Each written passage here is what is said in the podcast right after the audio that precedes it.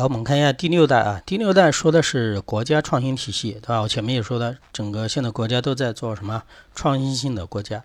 这个创新性的国家有什么好处呢？就是我的创新不能只局限于一个企业或者是一个产业里面。我们要用什么做给它做背书呢？用国家的力量、政府的力量给它做背书，对吧？除了私人机构，还有有什么政府部门，还有各大的科研院所给它做什么？做提供这种创新性的力量啊。其实这个，呃，和前面的一个内容的话是有联系的哈。我不知道你们忘记了没有，在第一章的部分啊，你们可以回想的，第一章的时候我们说了一个就是。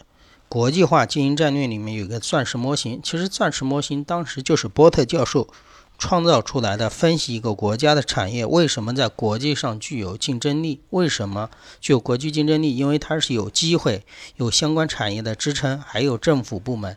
那创新就是作为一个企业的核心竞争力。那你们自己想想，创新如果要能够形成竞那个核心竞争力的话，必然是要有政府的介入，必然还有相关产业的什么？知识，对不对？所以说你们学的后面的内容要把前面的东西要能够融会贯通啊。所以说国家的力量就介入了，然后就是有一个国家创新体系啊，就是有公共机构和私有机构组成的网络系统，强调系统中各种行为主体的制度的安排和相互的作用。比如说国家给你一些那个政策上面的支持啊，或者是补贴啊，或者是要求那高高校和企业的私那个部门进行一个什么？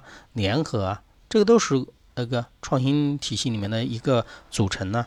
然后书上还举了一个例子啊，说的就是日本。日本的话，它属于二战以后，它属于一个叫做和平崛起。以前的崛起，以前像老牌的资本主义国家想崛起的话，它必然是要对其他的国家实行一种叫做侵略，知道吗？因为它有有原始资本的积累。而二战以后的话，日本作为一个战败国，它为什么能够迅速崛起呢？就是。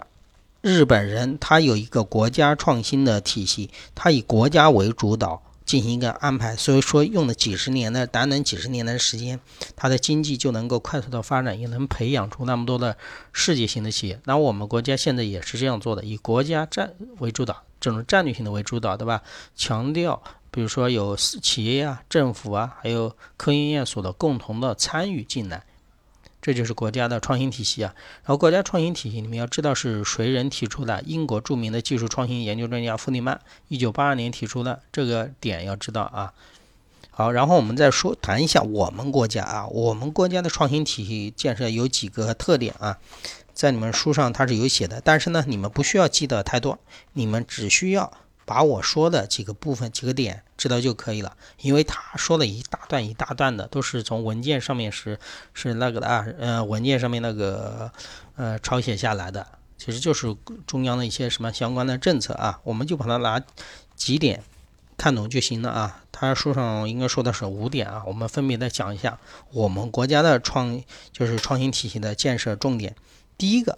以企业为主体，你要知道，你这个创新最终还是要运用到企业的应用，要企业要能生产出什么商品，要能把科研的东西能转化成实际的什么那个产品。建设以企业为主体，产学研，产是生产，学是教育，对吧？学校里面研究，还有什么研究，对吧？产学研相研究的，呃，产学研相结合的啊，技术创新体系。并将其作为全面推进推进整个国国家创新体系的一个突破口，所以说第一个是比较重要的。然后第二点的话，它讲究的是科学研究与高校结合起来干什么呢？做一个那个创新的这种教育啊，就是这种创新的教育的培养啊，就是弄一个所谓的知识创新的一个体系。知道就是啊，你科研那或者是学校里面要养成这个氛围，对吧？做学术研究，然后把你的学术或者是一些实验室里面东西能够转化成什么实际的一些成果啊。第三个讲究的是就是军民融合啊，就军转民呐，知道就是因为很多的技术都是在军队里面进行一个应用，你怎么把它转化成民用？这这个就是讲究的是一个军民融合的过程啊。然后第。四个，第四个讲究的是区域啊，因为你因为中国的幅员这么大，你北京对吧？有北京、天津，你看渤海的，有长三角的，有珠三角的，每一个区域它的特色也是不一样的，都知道，因为它地理位置也不一样，它以前的产业整个产业的发展也是不一样的。比如说像那个整个长三角的。呃，流域对吧？还有珠三角流域，其实他们的汽车工业都是比较发达的。根据你每个地方的各自的特色，那我们要建设各具特色或者优势的区域创新体系。看这一点啊，第四个他提的是区域创新体系，这是关键词。然后最后一个的话就是第五个，第五个就是干什么？你光有我这些主体，中间没有中介也不行的。他所说提到一个建设社会化、网络化的科技中介服务体系，就引入了中介。什么叫做中中介呢？比如说技术啊，我这个企业创新了很多技术，我不不仅想自己用，我还想授权给别人用。因为我授权给别人用，我还可以赚钱。那这时候就需要中介的什么介入的啊？这就是一个中介的一个作用啊。好了，这是我们国家要建设创新体系有五个方面，就是五个点，你们记住就可以了啊。一个是企业为主体，产学研结合；第二个就是要建设一个什么创新的知识体系；第三个居民融合；第四个就是区域创新；第五个就是中介。你们就把关键词的部分给它提炼出来就可以了，你不需要大胆的去背书上的内容太多了，知道吧？好了啊，我们再回过来。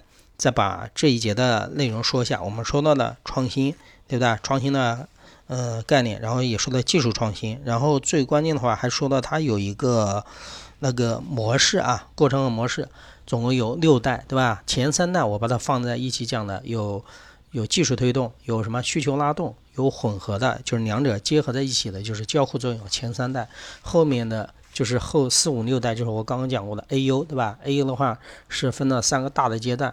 对吧？不稳定那个过程就是过渡啊，到稳定的，对不对？这三个阶段你要知道，这三个阶段分别有产品创新和和工艺创新有不同的一个特征。